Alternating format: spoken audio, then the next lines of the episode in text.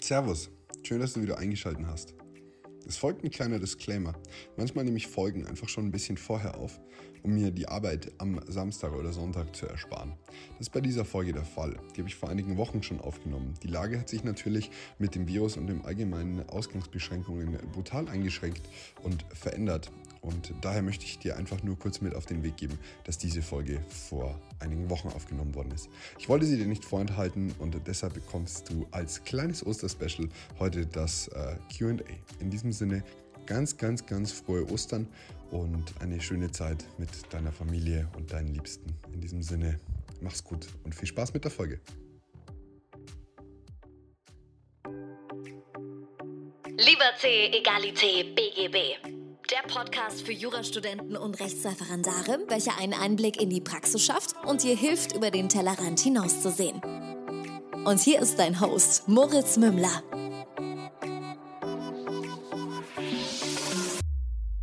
Servus und herzlich willkommen zu einer neuen Folge von Liberté, Egalité, BGB. Das hast du ja bereits dem Intro entnommen, dass du wieder in deinem Lieblingspodcast für Juristen und Rechtsreferendare bzw. Jurastudenten und Rechtsreferendare gelandet bist. Und heute möchte ich mal die Chance nutzen, um alle neuen Hörer hier zu begrüßen. Wir haben unfassbar viele Hörer dazu bekommen, alleine durch den Lorenz-Podcast. Herzlich willkommen. Ähm, du musst wissen, dieser Podcast ist im Mai 2018 so richtig, 2019 so richtig gestartet und es war mehr eine kleine Schnapsidee. Jetzt sind wir schon ganz, ganz viele Hörer und ich freue mich brutal, dass du dabei bist. Vielen, vielen Dank. Heute soll es um das QA von Instagram gehen. Dort heißen wir ähm, The Loyal One, beziehungsweise ich habe keine extra Seite für diesen Podcast, sondern ähm, einfach The Loyal One. Schreibt mir dort auch gerne eine Nachricht. Ich liebe das, eure Feedback zu lesen, eure Kommentare, euer, ähm, eure Gedanken zum Podcast. Auch wenn es mal ein bisschen kritischer ist, habe ich überhaupt kein Problem damit. Ich freue mich sogar sehr, weil ich dann Sachen klarstellen kann oder mich einfach auf einen Diskurs mit euch einlassen. Wir starten direkt rein. Dort hatte ich eben einfach gefragt, ähm, ob wir ein Podcast QA machen sollen. Und es sind ein paar Fragen gekommen. Und Frage Nummer eins ist: Hat man mit dem ersten Examen gute Möglichkeiten in der Berufswelt? Das so pauschal zu beantworten mit Ja oder Nein, würde ich mich nicht trauen, da ich diesbezüglich zu wenig Ahnung habe. Aber ich habe schon mit einigen gesprochen, ähm, die in der juristischen Berufswelt tätig sind und es wird immer besser. Früher war das Ganze viel schlimmer, es wird immer besser. Ähm, meine Frage wäre allerdings wohl eher in dem Fall, warum willst du nur dein erstes Examen schreiben und nicht gleich dein zweites? Hast du dein zweites nicht bestanden? Hast du einfach keine Lust mehr weiterzumachen? Es gibt mittlerweile genug Startups, die im juristischen Bereich tätig sind.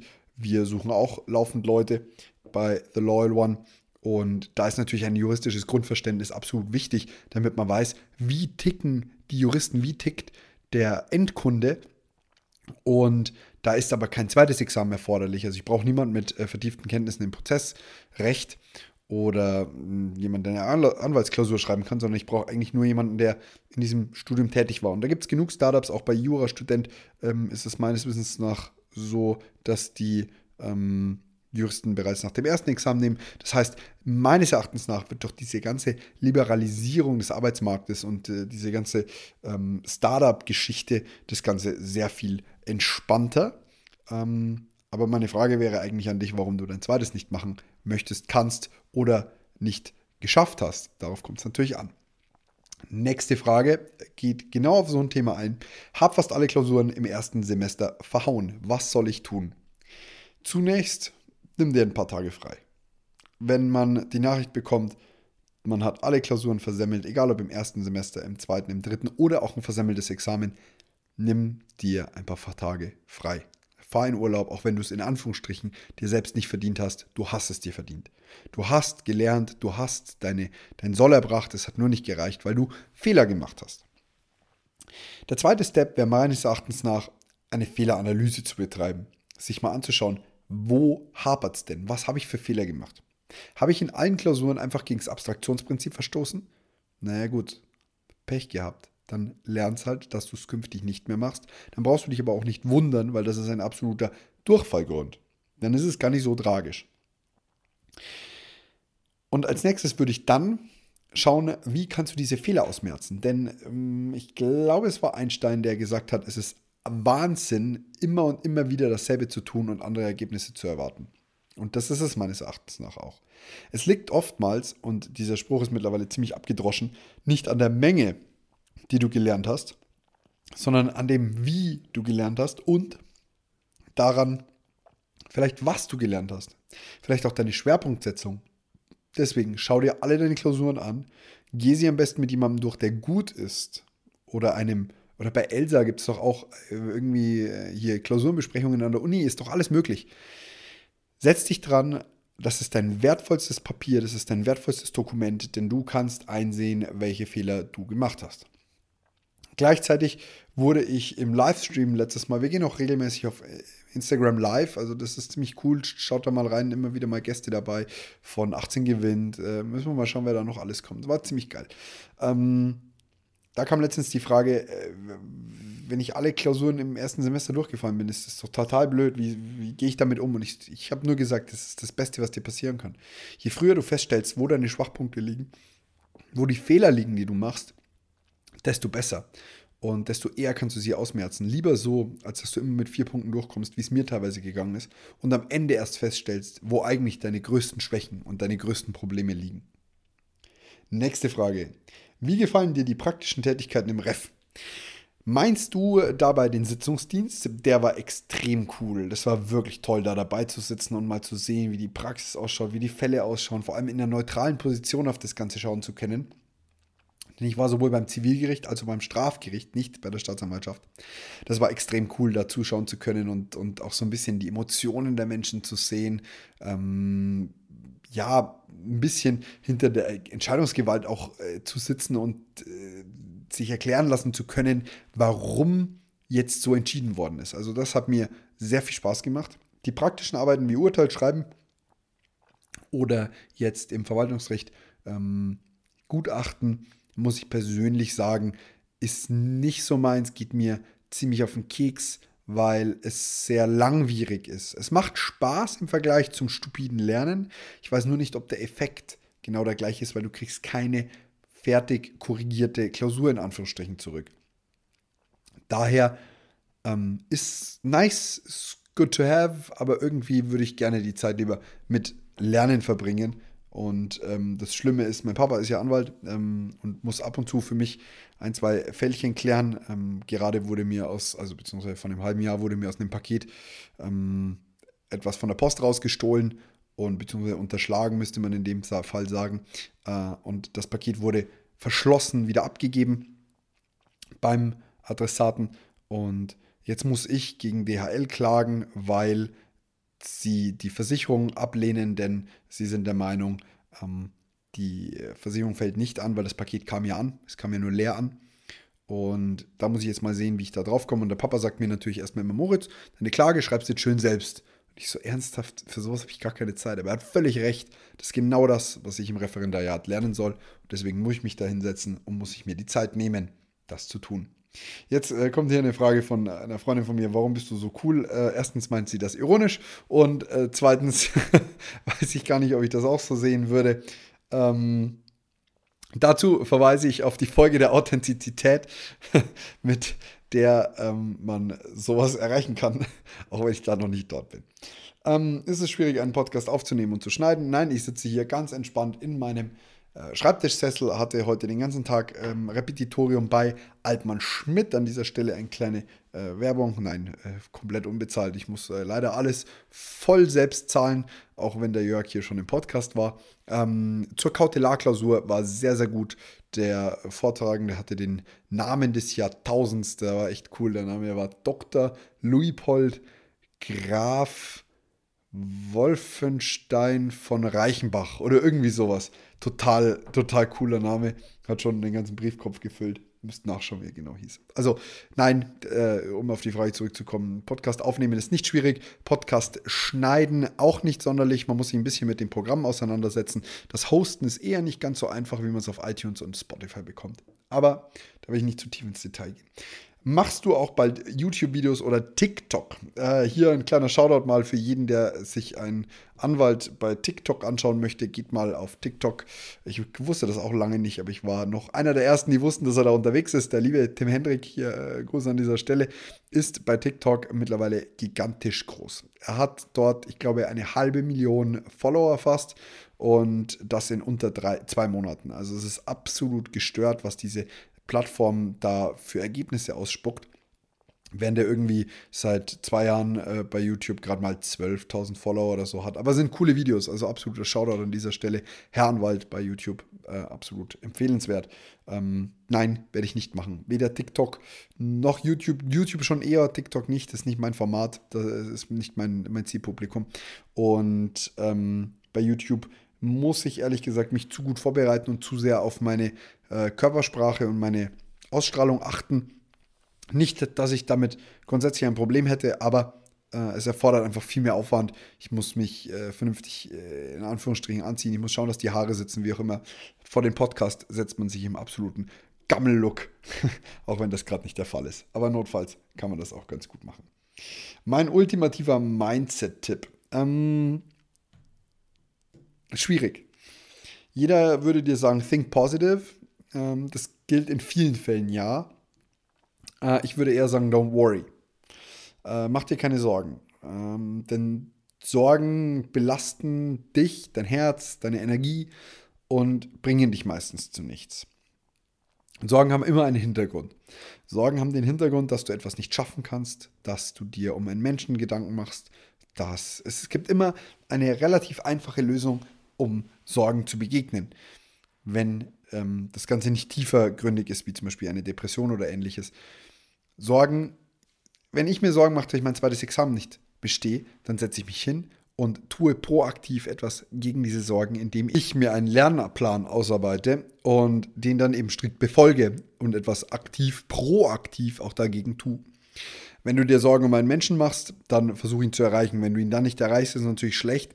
Allerdings muss man auch dazu sagen, auch wenn das sehr einfach klingt und sehr ähm, banal ist, ähm, die Sorgen machen ja die Situation des Menschen nicht besser.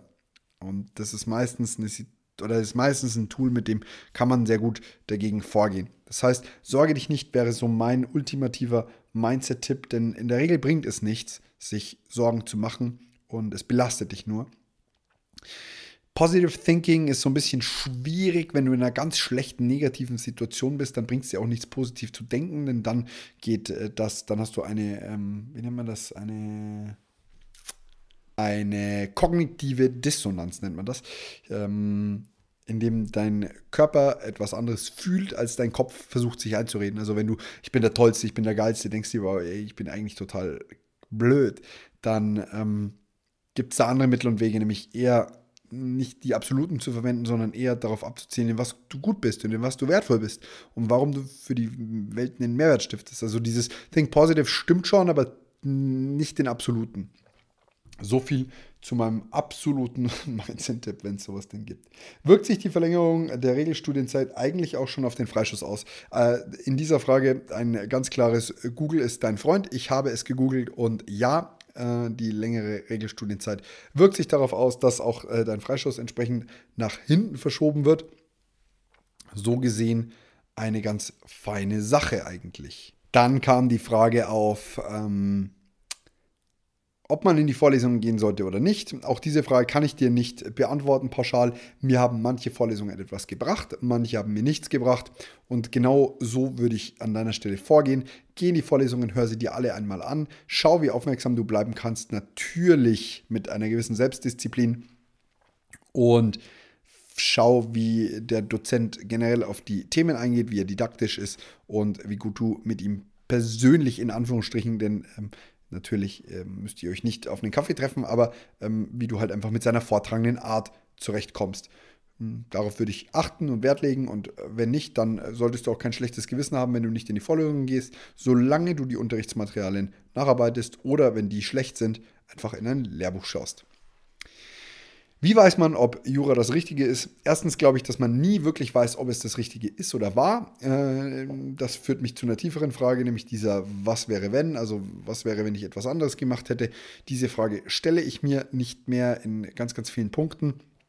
Denn ähm, Gary Vaynerchuk hat so schön gesagt, was wäre, wenn ich Uber-Aktien zu normalem Preis von 50.000 Euro, wie ich es denn damals gemacht hätte, gekauft hätte, dann wäre ich jetzt bei ca. 400 Millionen. Aber wenn ich auf ein Aufsichtsrat-Meeting in Hongkong gegangen wäre und dort hätte mich das Auto überfahren, hätte ich von den 400 Millionen nichts. Und da hat er auch vollkommen recht in meinen Augen. Da, ähm, genauso sehe ich es auch. Du kennst nie alle Variablen, deswegen gräme dich nicht, um es mal hier ganz hochgestochen zu formulieren. Äh, du kennst nicht alle Variablen, du weißt nie, wie wäre es gewesen, wenn? Was wäre mir passiert? Wen hättest du kennengelernt? Wen hättest du nicht kennengelernt? Was wäre passiert? Lass diese Gedanken einfach sein. Lebe genau im Moment, so gut das geht.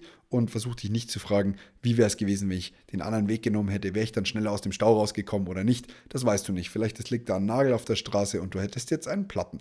Deswegen, ähm, du weißt nie nachträglich, ob es das Richtige war Du merkst allerdings, ob es dir Spaß macht, ob dir das Studium generell liegt, ob du äh, in der Lage bist, den Gedankenfaden zu folgen, ob du dich leicht tust mit dem Lernen, ob du, ob du jeden Tag in der Früh aufstehst und denkst, scheiße, ich will nicht mehr in dieses in diesen Bereich rein, dann solltest du dir vielleicht überlegen, etwas anderes zu machen. Und ganz wichtig, es ist auch nie zu spät, was anderes zu machen, denn du kannst, ähm, wie hat Professor Lorenz so schön gesagt, es ist nie zu spät, neu anzufangen. Und genauso sehe ich das Ganze auch.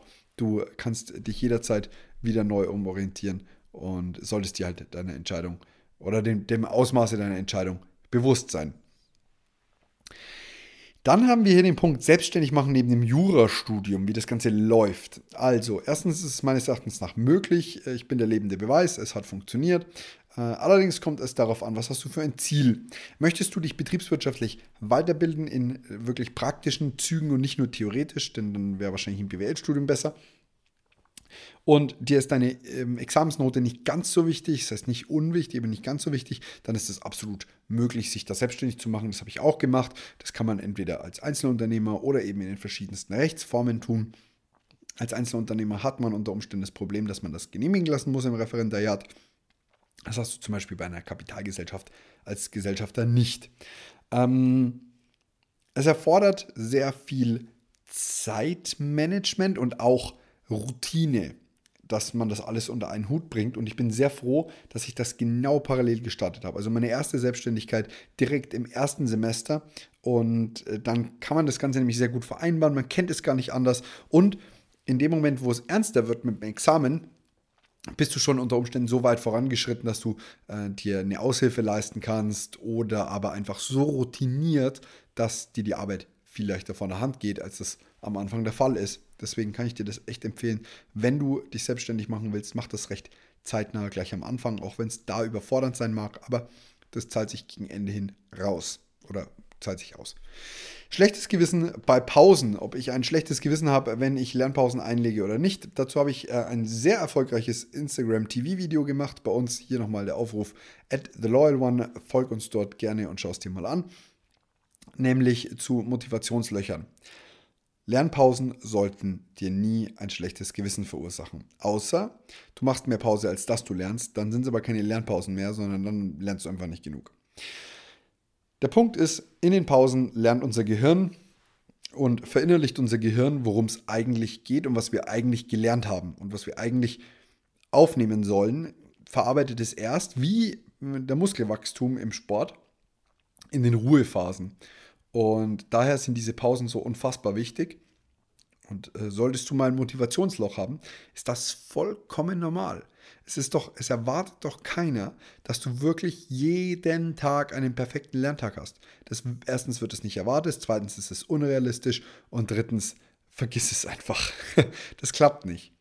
Wenn du mal ein Motivationsloch hast und es geht mal drei, vier Tage, dann lass das doch einfach Motivationsloch sein und versuche dich aktiv zu regenerieren. Versuche doch, dich in die Sonne zu setzen, einen Kaffee zu trinken, ein Buch zu lesen, Sport zu machen, dich zu bewegen, wie auch immer, dich mit Freunden zu treffen. Also so, dass dein Kopf danach wieder frei ist und dass du dann wieder durch die Motivation, die du praktisch entwickelst, dadurch, dass du feststellst, hm, Mist, ich sollte vielleicht wieder lernen, ähm, perfekt wieder starten kannst. Und für den Fall, dass es wirklich ein Problem ist, wenn du vier Tage nichts lernst, zwei Monate vor dem Examen oder so, dann hast du meines Erachtens nach vorher schon zu wenig gemacht. Also vier Tage, drei bis vier Tage sollte man sich immer freinehmen können, auch wenn es dann natürlich ein bisschen mehr Druck verursacht. Die nächste Frage war, ab wann brauche ich einen Schönfelder? Ähm, brauchen wahrscheinlich erst zur Examensvorbereitung, unter Umständen auch erst im Examen. Ich empfehle dir allerdings, ihn auf jeden Fall schon weit vorher dir zuzulegen, einfach damit du dir eine Schönfelder Tasche von The Loyal One kaufen kannst. Nein, Quatsch, natürlich nicht deswegen, sondern damit du einfach dich mit dem System vertraut machst und einfach lernst, worum es hier wirklich geht. Denn das Problem ist, du hast ganz viele verschiedene Gesetze ähm, und musst erstmal damit zurechtkommen, wo steht was, in welchem Gesetz, äh, wo, ja, du musst dich zurechtfinden. Und ich persönlich hatte in meinem dritten, das war wahrscheinlich ein bisschen früh, also ich denke so drittes, viertes Semester kann man das Ganze anstreben, je nachdem, welche Scheine man plant. Äh, definitiv nicht im ersten, nicht im zweiten Semester. Äh, nein, das lohnt sich nicht.